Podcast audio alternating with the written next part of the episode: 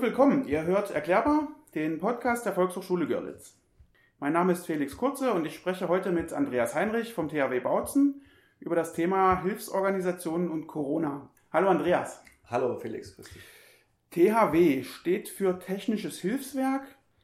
Gib uns doch am Anfang bitte mal so einen Überblick. Wer ist das Technische Hilfswerk? Was macht ihr da? Wie sieht die Struktur aus? Genau. Ähm, vielen Dank für die Einladung. Ähm, ja, kurz was zum THW. Das THW ist eine Bundesanstalt und wir gehören zum Bundesministerium des Inneren, ähm, sind also eine Bundesbehörde, nachgeordnete Bundesbehörde zum BMI äh, mit einem Präsidenten an der Spitze. Und äh, unsere Struktur ist so, dass wir aus ca. 80.000 Ehrenamtlichen bestehen und inzwischen ca. 2.000 bis 2.500 Hauptamtliche äh, auf verschiedenen Ebenen. Wir haben eine Leitung in Bonn sitzen mit unserem Präsidenten und unserer Vizepräsidentin und dann gibt es acht Landesverbände, unter anderem den Landesverband Sachsen-Thüringen und 66 äh, Regionalstellen. Diese Regionalstellen betreuen quasi die 668 Ortsverbände, die es insgesamt in Deutschland gibt. Und diese Ortsverbände sind rein ehrenamtliche Dienststellen mit einem ehrenamtlichen Dienststellenleiter und mit den ganzen Einsatzkräften und werden, wie gesagt, unterstützt durch die Regionalstellen, um halt den äh, Ausbildungs- und Dienstbetrieb so reibungslos wie möglich durchzuziehen. Was gehört zu euren Aufgaben? In allererster Linie sind wir ähm, von der Historie her eine Zivilschutzeinheit und dazu muss man wissen, dass der Zivilschutz und der Katastrophenschutz in Deutschland etwas unterschiedlich ist. Der Zivilschutz ist eine Bundesangelegenheit und deswegen sind wir auch eine Bundesbehörde. Zivilschutz bedeutet aber, wir sind äh, quasi nur dann tätig, wenn es zu dem sogenannten Verteidigungsfall kommt. Also äh, bei kriegerischen Handlungen in Deutschland haben wir die Komponente des Zivilschutzes. Früher hat man dazu Zivilverteidigung gesagt. Aber seit 1989 ist das Ganze ja doch ein bisschen weniger äh, wahrscheinlich geworden. Und ähm, deswegen äh, drängt das THW oder ist das THW immer mehr in den Bereich des Katastrophenschutzes reingegangen. Das war auch vorher schon der Fall, aber dann verstärkt in den 90er Jahren, dass wir quasi ähm, die Anforderer und die Träger des Katastrophenschutzes, der auf der Landesebene tatsächlich äh, organisiert ist oder auf der Länderebene organisiert ist, dass wir den quasi unterstützen äh, mit unseren Fähigkeiten, die wir halt haben. Klassisches Beispiel sind natürlich die großen Fluten, Überschwemmungen, wo man das THW mhm. am meisten kennt. Und, ähm, und äh, diese, diese großen Lagen, die Katastrophenlagen sind unser, unser Einsatzmetier. Aber ähm, wir gehen auch immer mehr äh, mit unseren Möglichkeiten und Ressourcen in die tagtägliche örtliche Gefahrenabwehr hinein. Sprich, wir werden nicht die Einsatzhäufigkeit von Feuerwehren oder von Rettungsdiensten haben, aber sind mit unseren Spezialfähigkeiten und mit unserer, mit etwas längerem Atem, den wir haben, sind wir halt auch für den tagtäglichen und für die örtliche Gefahrenabwehr und für jeden Anforderer ähm, und Träger ähm, da im Einsatz. Warum bist du beim THW? Warum machen die Ehrenamtlichen, mit denen du zusammenarbeitest, warum machen die das? Warum THW? Hm. Also für mich persönlich kann ich genau sagen, ich hatte einen ganz triftigen Grund und zwar war nicht das Helfersyndrom, die man, was man immer so schön sagt, sondern ich bin aus ganz rationalen Gründen ins THW eingetreten und zwar war das 1993 äh, und ich habe einfach äh, einen Ersatzdienst gemacht. Es okay. war die Möglichkeit gewesen, sich damals musste man sich für acht Jahre verpflichten, statt anderthalb, ich glaube anderthalb Jahre Wehrdienst waren es damals noch, oder ein und ein Vierteljahr Zivildienst. Diese etwas unbekannte Variante der acht Jahre Verpflichtungszeit äh, für den Bereich Katastrophenschutz und dort habe ich mir dann quasi das THW ausgesucht. Man hätte mhm. aber auch die medizinische Richtung einschlagen können, zum Beispiel zum ASB zu gehen oder ähnliches. Okay. Und deswegen bin ich seit 93 dabei, habe meine Verpflichtungszeit ähm, abgerissen. Die wurde dann immer weiter verringert äh, mit, äh, mit der Verringerung des Wehrdienstes und der Verringerung auch des Zivildienstes wurden dann auch unsere äh, Verpflichtungszeiten nach unten. Am Ende waren wir nur noch, glaube ich, bei vier Jahren gewesen. Okay. Aber ähm, das war mein Grund, warum ich hingegangen bin. Und wie viele meiner Kollegen hier auch im Ortsverband Bautzen, und so ist es auch in anderen Ortsverbänden, ganz speziell im Osten, sind wir dann einfach geblieben. Und wir haben halt jetzt noch einen alten Stamm, äh, mhm. wenn ich das so sagen darf, einen alten Stamm äh, aus Leuten, die halt seit äh, der Gründung, seit 92, 93 dabei sind und äh, einfach dabei geblieben sind. Im Westen sieht es ein bisschen anders aus, also in den westlichen Bundesländern, in den alten Bundesländern. Dort ist das THW natürlich gewachsen seit 1950 und dort sind die Strukturen etwas anders. Die sind ja. nie so angewiesen gewesen äh, auf ähm, den Bereich des, des Wehrersatzdienstes. Mhm wir brauchten das schon hier im Osten. Als, und in den 90ern und in den Nullerjahren äh, war das schon ein ganz, ganz wichtiger Bestandteil. Und mit der Abschaffung des oder mit der Aussetzung des Wehrdienstes ist uns natürlich auch ein bisschen das bisschen was weggebrochen. bisschen was weggebrochen halt, mhm. genau. Das Potenzial ist versiegt und wir müssen andere Wege und Mittel äh, ergreifen, um unsere quasi Plätze zu besetzen. Ja. Und unter anderem ist es wahrscheinlich hoffentlich auch ein schöner Punkt, dass wir hier den Podcast für die VHS Girls machen. Wenn ja jemand hört, ähm, aber vielleicht kommen wir da später noch dazu. Ich denke auch, da können wir ganz am Ende, da habe ich dann noch so ein, zwei Fragen was das persönliche Engagement angeht, da reden wir auf jeden Fall nochmal drüber. Vielleicht um den zweiten Teil der Frage noch zu beantworten, wie kommen denn sonst die Helfer? Ähm, ich denke, wirklich viele wollen sich einfach ehrenamtlich engagieren. Okay. Und, ähm, und gerade jetzt, wo man halt keine Verpflichtungen mehr irgendwo eingehen muss, ist es tatsächlich so, ähm, dass dieses ehrenamtliche Engagement halt für viele reizvoll ist. Viele gehen halt zu den Freiwilligen Feuerwehren. Mhm. Aber wenn man halt irgendwie mit größerer Technik vielleicht spielen will und vielleicht auch jeden Tag in den Einsatz gehen kann und ja. muss oder vielleicht auch ein Stück weit weg wohnt halt, ähm, dann kann so ein THW schon eine ganz gute Alternative auch zur, zur Feuerwehr sein. Ja. Wobei wir eigentlich ähm, das überwunden, also wir sind keine Konkurrenzorganisation mehr. Ähm, das war vielleicht mal noch eine Zeit lang der Fall, aber, so, okay. aber ähm, Blau und Rot existiert in vielen Bereichen inzwischen schon ganz gut nebeneinander, äh, auch weil man sich eigentlich nicht gegenseitig äh, irgendwas wegnimmt. Wenn das jeder verstanden hat, dann ähm, ja. dann passt das auch gut zusammen. Okay. Na, wahrscheinlich, vielleicht auch, weil sich die, weil sich die Aufgaben gar nicht so sehr überschneiden oder beziehungsweise Richtig. Feuerwehr, sag ich mal, mein Gedankengang wäre, das ist so diese klassische Feuerlöschen. Mhm. Und THW, mein Verständnis von THW wäre jetzt nicht zwingend, dass ihr rausfahrt, um Feuer zu löschen. Richtig. Also ich glaube, so meine Wahrnehmung ist da eher, dass ihr da schon ein anderes und ein viel breiteres Einsatzgebiet habt als die klassische Feuerwehr, oder? Ja, also das ist auf jeden Fall breiter aufgestellt ähm, durch unsere modulare Lösung, die wir halt, äh, wo wir viele fachbezogene Komponenten in der Fläche halt ausdrücken, sprich nicht jeder Ortsverband wie hier in Bautzen oder zum Beispiel in Görlitz hat natürlich das gesamte Portfolio an Einsatzmöglichkeiten, aber wenn man dann zum Beispiel alle Ortsverbände bei uns im Dresdner Bereich zusammennimmt, dann kann man mhm. schon mehr oder weniger fast alle Fachexpertisen abdecken. Und da sind wir natürlich schon ein Stück weit breiter aufgestellt, ein Stück weit tiefer aufgestellt als die Feuerwehr, die natürlich nicht nur das Feuerlöschen hat, das darf man äh, auch nicht mehr so sagen. Äh, mhm. Die Feuerwehr hat in erster Linie schon äh, sowohl die Brandbekämpfung als auch ähm, äh, technische Einsätze. Und diese mhm. technischen Einsätze sind äh, durchaus in der Häufigkeit höher als die klassischen Brandeinsätze. Okay. Aber die Feuerwehr macht halt den sogenannten Erstangriff. Die sind halt die schnelleren, die sind mhm. halt da und wir sind diejenigen, die dann kommen, wenn es länger dauert, mhm. wenn, wenn mehr Manpower zur, notwendig ist ja. oder wenn es halt einfach Spezialfertigkeiten, Spezialtechnik auch teilweise ja. notwendig ist. Und dann kommen wir und unterstützen die Feuerwehr oder andere Bedarfsträger und okay. Anforderer. Okay. Stichwort Fachbereiche. Wir sind, du hast mir ja, bevor wir hier diesen Podcast aufnehmen, hast du mir mal euer Gelände gezeigt und eure ganze Ausrüstung. Mhm. Ähm, was bei mir so ein bisschen hängen geblieben ist, ihr habt auch was mit Sprengungen zu tun. Was gibt es denn noch für Einsatzgebiete für euch? Mhm. Oder weil du auch sagst, das ist Logischerweise könnt ihr hier in Bautzen oder auch in den anderen Ortsverbänden nicht alle Einsatzszenarien oder Richtig. vorhalten und abbilden. Genau. Was gibt es denn noch für Einsatzgebiete?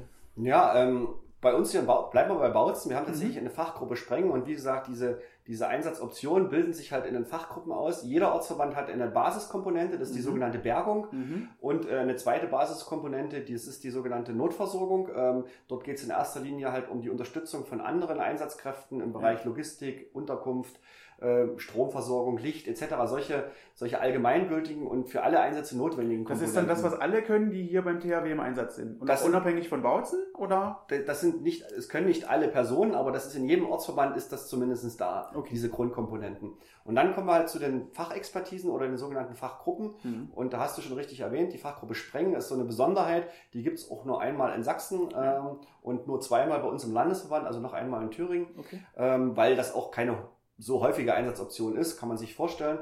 Äh, wir in Bautzen haben dann hier noch die Fachgruppe Wasserschaden Pumpen. Das ist halt die klassische Fachgruppe, die halt ähm, Hochwasser halt rausgeht und mhm. äh, entsprechend viel, viel Wasser pumpen kann mhm. äh, in, in kurzer Zeit äh, mit großen und vielen Geräten halt. Mhm. Das bilden wir hier in Bautzen ab. Wenn wir aber andere Sachen brauchen, dann gehen wir halt in unsere Nachbarortsverbände. Und du kommst von der Volkshochschule Görlitz.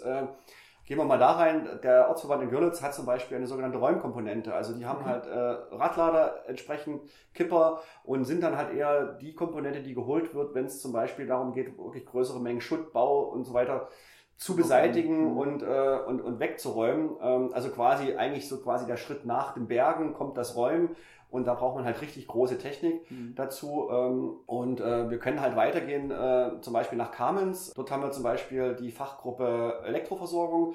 Das sind die, die dann über die Grundkomponente, die jeder Ortsverband halt hat an ja. Elektroversorgung, ähm, du hast auch unser Aggregat erkannt, ja. äh, mit, gesehen mit 40 kVA. Ja. Die Kamenzer haben dann halt ein Aggregat mit 175 kVA. Also die können dann schon mal ein kleines Dorf. Die sind dort spezialisierter. Halt. Genau so ist es. Mhm. Und die haben zum Beispiel dann auch als zweite Komponente halt ähm, eine Logistikkomponente im Bereich Verpflegung. Und so geht das weiter, ohne das jetzt noch Städte und Namen zu nennen. Ja, ähm, ja. Aber so ergänzt sich das so dann im Prinzip das dann, vom, genau. vom, vom, Ortsverband über den nächsten Ortsverband, Richtig. über den Landesverband und so Richtig. weiter. Und da haben wir dann zum Beispiel noch, äh, um jetzt nicht vollständig, aber noch ein paar zu nennen, äh, Fachgruppe Wasser, Wassergefahren, die ja. halt mit Booten ausgerüstet sind, ja. äh, natürlich auch gerade im Hochwasserbereich eingesetzt werden können. Eine Fachgruppe Brückenbau in Dresden ja. zum Beispiel, eine Fachgruppe Trinkwasser.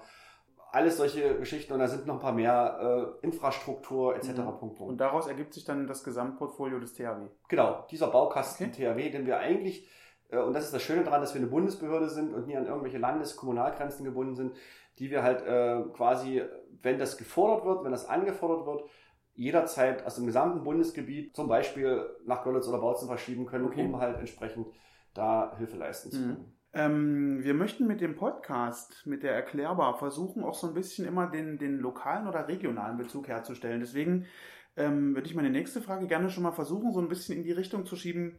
Corona. Ihr wart mhm. während der Corona-Krise gerade zu Beginn auch hier auf der Autobahn im Einsatz. Da sprechen wir nachher noch ein bisschen äh, detaillierter drüber. Mhm. Von wem kriegt ihr denn eure in solchen Situationen, speziell jetzt Corona und insgesamt, von wem bekommt ihr eure Aufträge?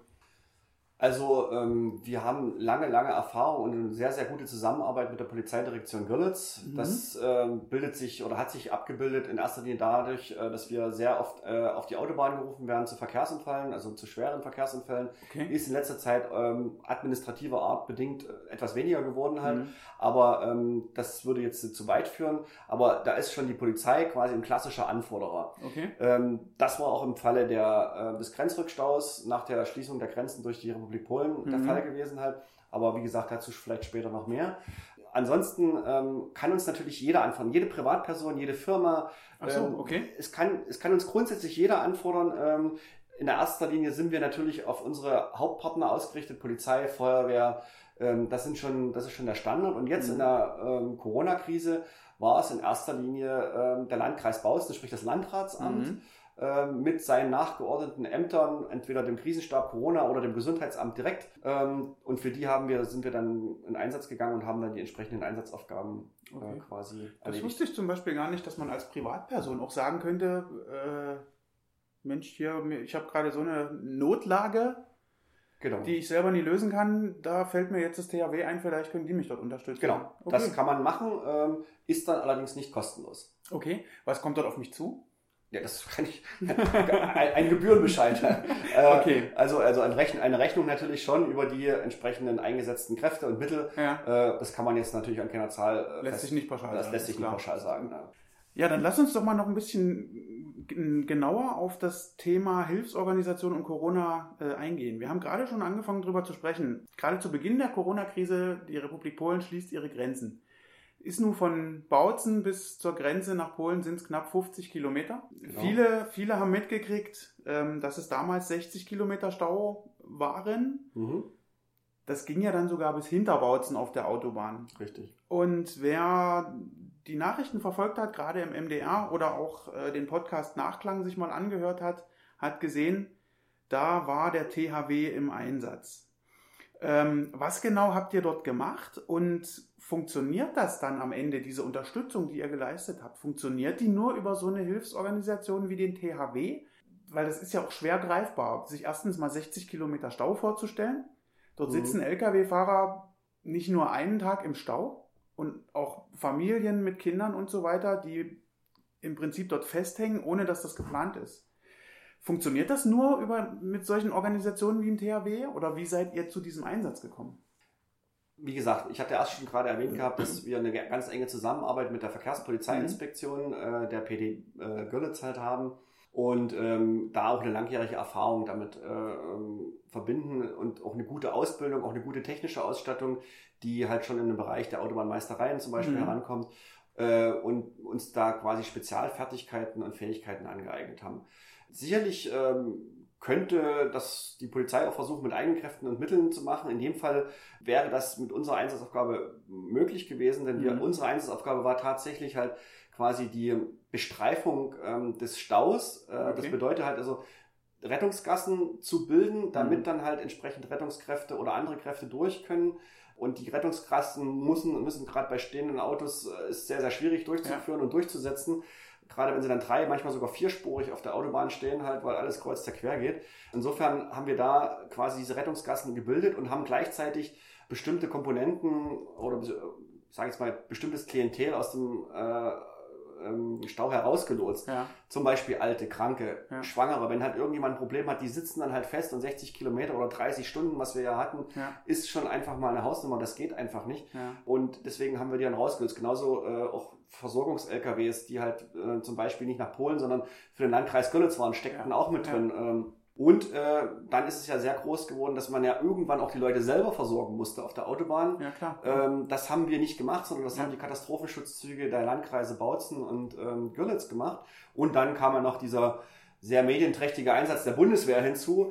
ähm, aber auch dafür braucht man halt, man muss sich auf der Autobahn bewegen können und ja. äh, man muss ein bisschen von Erfahrung haben und da haben wir quasi sozusagen das Rundumpaket gemacht, um halt die Leute durch den Stau zu nutzen, um die Rettungsgassen äh, aufrecht zu halten. Und wir ja.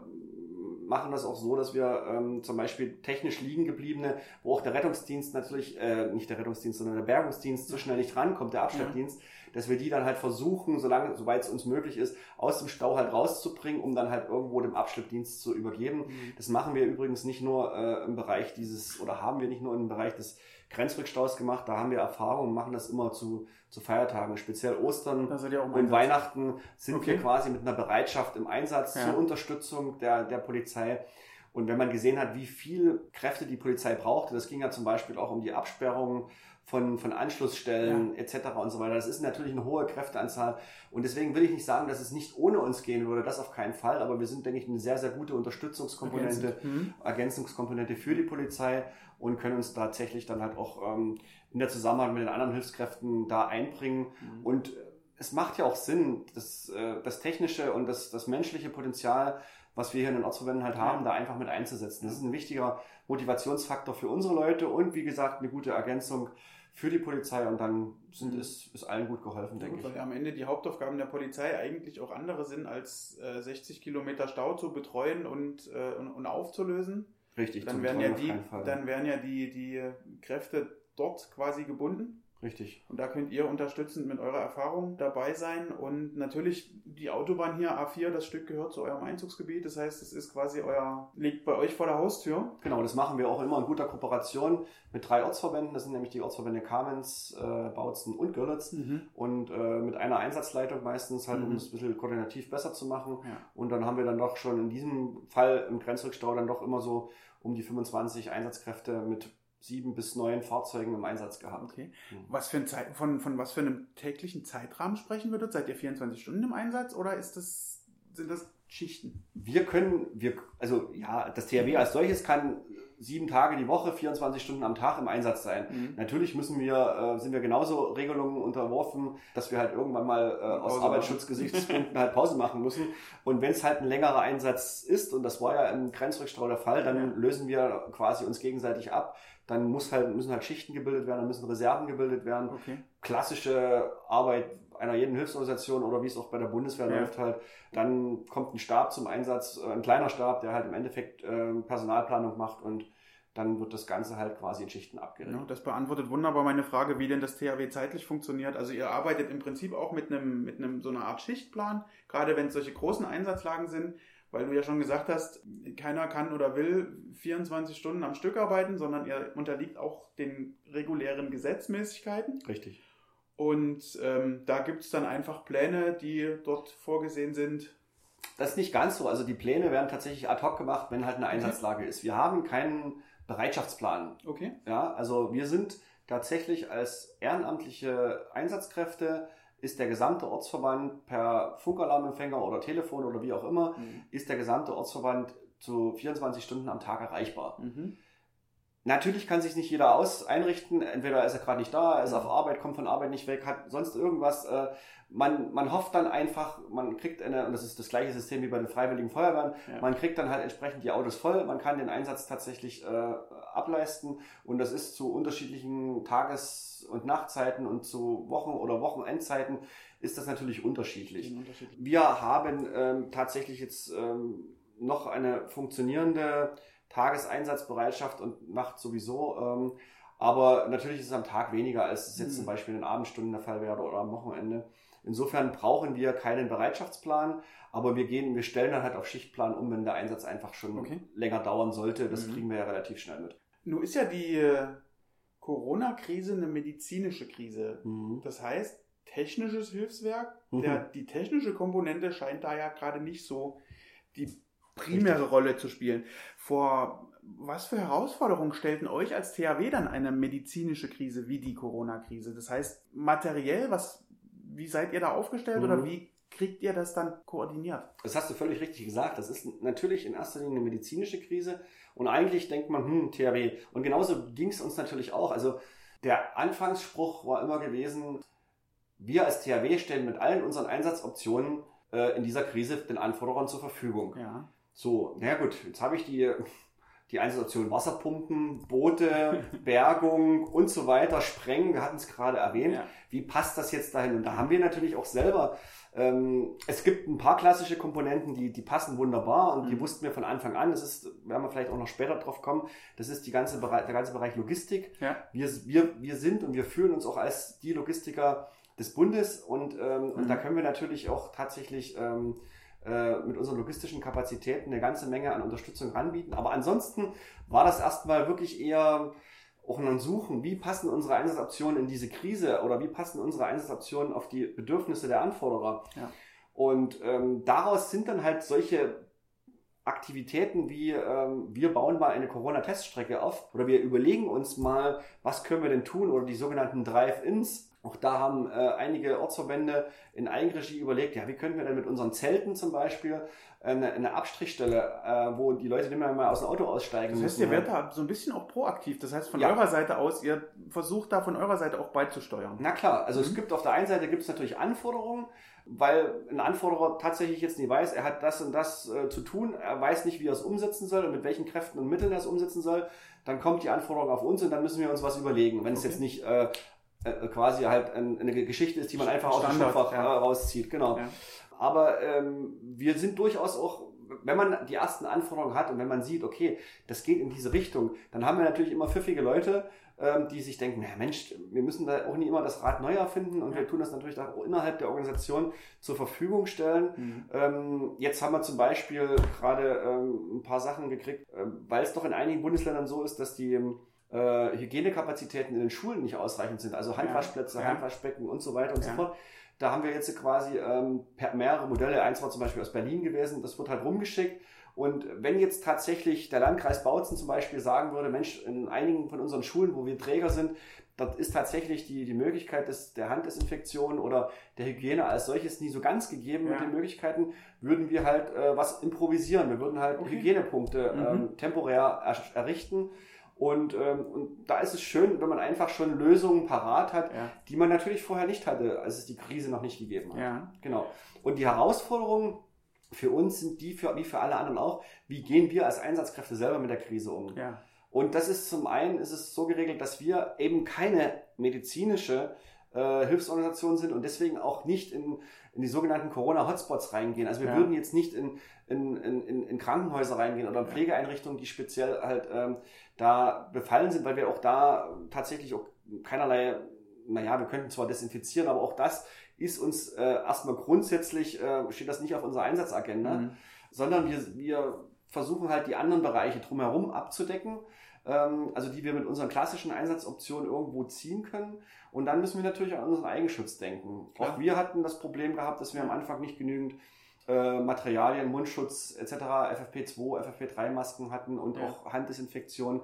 Ähm, haben wir natürlich auch gewartet und wir müssen selber natürlich schauen, wie jeder andere auch, wie, wie jeder Bürgerin und jeder Bürger, äh, dass wir uns halt nicht selber desinfizieren. Äh, also bei euch geht der Eigenschutz auch vor? Bei uns geht der Eigenschutz auch vor und äh, im Nachklangpost wurde ich, äh, Podcast wurde ich auch direkt gefragt, ähm, ja, gehen wir denn, wenn dann Not am Mann ist, dann trotzdem rein, auch ohne Eigenschutz? Nein, das machen wir nicht, mhm. weil es ist niemandem geholfen, wenn wir uns infizieren, die Infektion weitertragen, als, als Einsatzkräfte ausfallen, Katastrophenschutz etc., ähm, weil man darf ja auch nicht, nicht außer Acht lassen, dass äh, das Leben auch weitergeht, mhm. auch wenn es eingeschränkt war, äh, genauso wie die Feuerwehren, Polizei, Rettungsdienste ihre ihre Fähigkeiten für den, für den alltäglichen Nicht-Corona-Bereich ja. aufrechterhalten müssen, müssen auch wir als, als Katastrophenschutzbehörde das natürlich genauso gewährleisten. Ja, und halt. ihr leistet, beziehungsweise eure Mitglieder leisten die Arbeit ja auch ehrenamtlich. Genau, und das kommt noch dazu, dass wir natürlich auch äh, entsprechend halt äh, große Infektionsketten auslösen könnten, halt ja. äh, in unseren eigenen Familien, in unseren eigenen ureigensten Arbeitsstätten, die mhm. wir ja natürlich auch weiter halt hinbegehen. Also mhm. insofern ist Eigenschutz bei uns natürlich eine ganz, ganz, ganz klare äh, Komponente und äh, nicht wegzudenken. Mhm. Und das ist wie in jedem Einsatz, äh, Eigenschutz geht vor mhm. Alles andere. Du hast es gerade schon angesprochen, Logistik und Corona. Mhm. Äh, als ich vorhin hierher gekommen bin zum THW Bautzen, kam gerade ein Kollege zurück und hat ein Fahrzeug unten in die Fahrzeughalle gestellt. Mhm. Da hast du mir dann erzählt, der kommt gerade von einem Außeneinsatz, der ist so um die so um die 200 Kilometer unterwegs gewesen und hat Schutzausrüstung verteilt. Das ist also auch Teil der Aufgabe des THWs oder einer Hilfsorganisation in, in diesen Zeiten? Genau. Also wir haben da mehrere Komponenten. Ähm, bundesweit ist es so, dass wir den Auftrag des BMIs haben, für alle Bundesbehörden, mhm. für alle Bundesbehörden den, äh, den äh, Schutz zu äh, transportieren, zu verteilen. Ähm, alles, was die da brauchen. Äh, auf der Landesebene ist es so, ähm, dass ja auch der Freistaat Sachsen ähm, tatsächlich Schutzausrüstung überall gekauft hat, unter anderem halt auch in China, ja. um es halt dann im Endeffekt halt in Sachsen bereitzustellen an die entsprechenden Bedarfsträger. Ja. Und da haben wir einen zentralen Strang der, der Logistik legen wir und zwar quasi äh, vom Spediteur zu den Landkreisen für den Bereich der Rettungsdienste, mhm. der Katastrophenschutzeinheiten und der Luftrettung. Ähm, sprich, äh, über die Landesdirektion machen wir zentral diese Belieferung an die Landkreise. Mhm. Und äh, hier im Landkreis Bautzen ist es so, dass äh, der Krisenstab Corona äh, des Landratsamtes auf uns drauf zugekommen ist und uns unterstützt, um Unterstützung gebeten hat, äh, quasi auch die Verteilung im Landkreis zu übernehmen. In dem Falle für, also nicht ausschließlich durch mhm. uns, aber zumindest sind Teile davon abgedeckt für den Bereich der Pflegeeinrichtungen, für den Bereich äh, der Schulen und Kindertagesstätten, die ja jetzt mhm. sukzessive wieder aufmachen müssen. Ja. Aber heute, und das ist, äh, um den Kreis zu schließen, der Kollege, der gerade unten angekommen ist, hat tatsächlich auch äh, Ämter äh, des Landkreises äh, beliefert. In dem Falle weiß ich zum Beispiel, weil ich erst in die Liste geschaut habe, die Kfz-Zulassung hat halt äh, einmal Handschuhe bekommen. Okay. Halt. Also auch solche Bedarfsträger gibt es natürlich mhm. und äh, da unterstützen wir den Landkreis sehr gern dabei. Logistik ist vielleicht auch so ein Thema. Ich möchte versuchen, nochmal eine Stufe weiter runter zu gehen, was ähm, Hilfsorganisationen und Corona angeht. Was kann denn jetzt der Einzelne lokal oder regional tun? Euch als THW zu unterstützen mhm. oder gerade in dieser Krise eine andere Hilfsorganisation oder natürlich sucht ihr auch immer Mitarbeiter. Genau. Ähm, welche Unterstützung ist durch den Einzelnen, durch die Privatperson möglich? Also die liebste Unterstützung, die wir natürlich haben, ist, wenn die Privatperson sich entscheidet, dauerhaft ehrenamtlich tätig zu werden ja. und zu einer Hilfsorganisation, zu einer Feuerwehr oder am liebsten natürlich zum THW äh, halt kommt, um da ähm, tatsächlich tätig zu werden. Das ist auch gar nicht so viel Arbeit und so viel Stress, wie man sich das vielleicht allgemein hin äh, äh vorstellt. Ähm, ja. man, man hat, also um jetzt mal bei uns zu sprechen, man hat in ein Dienstwochenende im Monat, äh, wo man sich Freitagabends und Samstag trifft. Äh, und zwischenzeitlich, wenn man mehr machen will, herzlich gern. Natürlich sind jetzt Einsätze da und da ist die Corona-Krise natürlich auch eine, ähm, sage ich jetzt mal, ein verstärkter Einsatzzeitraum, wobei wir auch da durchaus sagen müssen, wir haben das mit sehr, sehr wenigen Kräften bisher stemmen können. Okay. Also wir haben noch massive Reserven, äh, wir haben keine Großeinsätze, sondern im Regelfall zwei, vier, sechs, acht Leute im Einsatz, äh, vielleicht mal zehn und das ist, das ist weit davon entfernt, um uns an die Grenzen zu bringen. Aber trotzdem, mhm. jede helfende Hand als Mitglied im THW oder auch bei anderen Hilfsorganisationen. Ich will auch dafür die, die Werbetrommel rühren. Nicht jeder mhm. ist der technische. Die weißen Hilfsorganisationen brauchen das, die Feuerwehren brauchen genauso Leute. Das ist natürlich uns das Liebste. Darüber hinaus ist ja immer die Frage ähm, der, sage ich jetzt mal, der helfenden Hände. Ja. Das ist manchmal sehr zwiespältig ähm, zu beantworten. Gerade, äh, das war auch immer eine Frage im, im, im Hochwassereinsatz. Uns sind natürlich jede Unterstützung willkommen, wenn sie denn halt wenn sich die Leute koordinieren lassen halt. Ja. Zum ja. einen ist es natürlich die Geschichte, man nimmt gerne mal so einfach mal die Unterstützung, da kommt jemand mit einer Kanne Kaffee oder mit, mit einem Kuchen an so einer ja. Einsatzstelle, super gern halt. Ähm, die Manpower natürlich auch, aber es muss natürlich organisiert sein. Und, und da ist es doch besser, äh, man tritt in so eine Hilfsorganisation ein, wenn man so ein Faible dafür hat. Weil es einfach ähm, eine Struktur hat. Weil es einfach eine Struktur halt hat. Mhm. Ich will damit nicht sagen, dass mir diese helfenden Hände, die unorganisierten helfenden Hände nie willkommen sind man sollte, glaube ich, kein ehrenamtliches Engagement irgendwo kleinreden, ja. aber ähm, für uns als Hilfsorganisation ist es schon schöner, wenn es koordiniert abläuft. Mhm. Aber das äh, ist tatsächlich ja äh, gerade in Zeiten von Social Media, wo sich auch mal ähm, schnell ähm, Leute organisieren, halt äh, mit Facebook-Gruppen und sonst irgendwas. Wenn man dann halt irgendwo einen Link bekommt und, und die Leute organisiert in Einsatz bringen kann, mhm. ich will jetzt nicht von irgendwelchen Arbeitsschutzgesichtspunkten reden und sonst irgendwas, ja. sind alles Fragen, die man klären muss, aber ja. dann kriegt man es wahrscheinlich auch hin, solche Leute zu organisieren in Aufgaben, okay. die jetzt nicht äh, mit großer Technik oder sonst wie anspruchsvoll sind, aber einfach helfende Hände halt hat. Ähm, aber um sie halt vielleicht effektiver einsetzen zu können, ist halt das Mitarbeiten in so einer Hilfsorganisation, das mhm. Engagement deutlich besser. Und wer okay. auch gar nicht in die Richtung geht, ähm, jede Feuerwehr, jedes THW, jeder Ortsverband, jede Hilfsorganisation hat die, nimmt natürlich auch sehr gerne Spenden entgegen. Wir als Bundesbehörde, mhm. nicht als Ortsverband, sondern wir haben natürlich unsere unsere Förder- und Helfervereine, ja. die als EVs ähm, quasi organisiert sind. Und auch da kann man natürlich spenden, aber auch zum Beispiel mitmachen. Wenn, wenn man jetzt selber nicht in Einsatz gehen will, mhm. kann man zum Beispiel Fördermitglied werden bei uns mhm. und, äh, und einfach mit seiner tatkräftigen, mit dem, sowohl mit dem Portemonnaie, aber also auch mit, mit seiner Person quasi uns tatkräftig mit unterstützen. Mhm. Auch da sind wir offen für alles. Und ich will noch dazu sagen, weil immer gedacht wird, äh, und wir erst von Wehrdienst gesprochen haben, ja. weil wir immer gedacht haben, äh, dass äh, wir, wir nur von jungen Leuten reden, sondern ja. nein, es geht tatsächlich darum, auch wir nehmen sehr, sehr viele ähm, äh, Leute auf, die zum Beispiel gerade in den 50ern sind oder so, okay. so am Ende ihres Arbeitslebens sind. Weil sie einfach Erfahrung mitbringen, die oder? haben wahnsinnig viel Erfahrung. Mhm. Die bringen menschliche äh, Komponenten natürlich mit, die man im 18-Jährigen halt einfach, die er einfach ja. noch nie hat. Und das ist für uns ein wahnsinnig wertvoller ähm, äh, Effekt, äh, dass wir diesen Ortsverband halt ähm, dann halt auch wirklich eine gute, breite Altersstruktur halt haben und äh, die Erfahrung mit reinnehmen und von der Ruhe und der Kraft und der Gelassenheit der Älteren mal ganz abgesehen. Und viele suchen halt einfach nach Aufgaben, mhm. ähm, um da noch zum Arbeitsende oder gerade beim Übertritt Darüber ins Rentenalter hinaus was zu machen. Mhm. Und ähm, wir haben hier die, die komplette Bandbreite von einer vollwertigen Einsatzkraft, auch in dem Alter noch, wenn gesundheitlich alles okay ist, bis hin zur Unterstützung im Stabsbereich, im Verwaltungsbereich äh, im Verpflegungsbereich etc. Mhm. Also sollte niemand denken, er ist zu alt für sowas. Mhm. Lass mich nochmal versuchen, ganz kurz eine Parallele zu ziehen, bevor wir langsam zum Ende dieses Podcasts kommen. Mhm. Euer Einsatz auf der Autobahn. Da waren auch Leute unterwegs, die haben die Familien, die Truckerfahrer und so weiter mit Lebensmitteln versorgt, haben dort Wasser vorbeigebracht, belegte Brote, was zu essen, weil wir haben über 30 Stunden gesprochen, mhm. die man dort im Stau steht. Mhm. Hilft euch als THW das auch, wenn jetzt die Privatperson Oma Lieschen sagt, Mensch, ich habe hier noch einen Fuffi auf der hohen Kante, ähm, schickt ihren Enkel los, geh mal zwei Kästen Wasser holen und bring die zum THW oder geh mal vier Kästen Wasser holen und bring die zum THW, damit die das mit in den Einsatz nehmen können?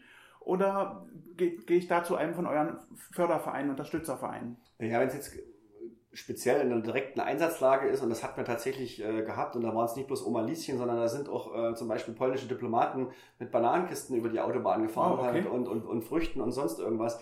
Man muss, man muss es wirklich immer in der Einzelsituation bewerten. Es kann störend sein. Und ich habe ja erst gerade davon gesprochen, ähm, dass die Autobahn jetzt nicht unbedingt ein Kinderspielplatz ist, gerade von der Gefährlichkeit her, auch unbedingt. wenn es stehender Verkehr ist. Aber äh, insofern würde ich da eher abraten davon, jetzt als Privatperson auf die Autobahn zu fahren ja. und dort irgendjemand zu versorgen. Aber natürlich zu uns zu kommen, äh, irgendwas abzugeben, das nehmen wir im Zweifelsfall auch an, wenn wir mhm. tatsächlich dann auch diese Einsatzaufgabe wahrnehmen. Allerdings äh, in dem Fall wäre das komplett äh, schief gegangen, weil wir mhm. als THW überhaupt niemanden versorgt haben. Ja, und habt, ja. insofern muss man sich, glaube ich, tatsächlich äh, erkundigen, äh, schauen, ob es irgendwo welche Aufrufe in, äh, von Hilfsorganisationen gibt, in den Social Medias oder in anderen, anderen Bereichen. Und ähm, dann ist es meistens ein gezielter Bedarf, den man halt abfragt und dann ja. sollte man als Privatperson auch wenn man es will und möchte, tatsächlich diesen Bedarf entsprechend decken. reagieren. Hm. Aktionismus ist manchmal fehl am Platz, obwohl ich das, wie gesagt, bitte nicht falsch verstehen. Halt, äh, wir,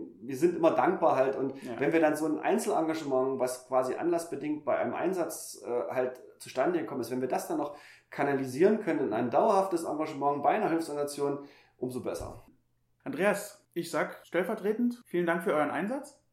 Gerne. Das war ein super interessantes Gespräch, weil ich glaube, man bekommt oder hat einfach auch mal einen Einblick bekommen, so ein bisschen hinter die Kulissen des THW. Man sieht sie ab und zu, die blauen LKWs oder die Kollegen eurer Einsatzkräfte, die Ehrenamtlichen, die in Blau unterwegs sind, aber mhm. so richtig was drunter vorstellen, können sich, glaube ich, die wenigsten. Ich hoffe und ich bin mir ziemlich sicher, wir haben mit diesem Podcast einen kleinen Teil dazu beigetragen. Wie gesagt, vielen Dank für euren Einsatz, auch im Rahmen der Corona-Krise. Vielen Dank fürs Gespräch. Ich bedanke mich und komm gut nach Hause. Vielen Dank.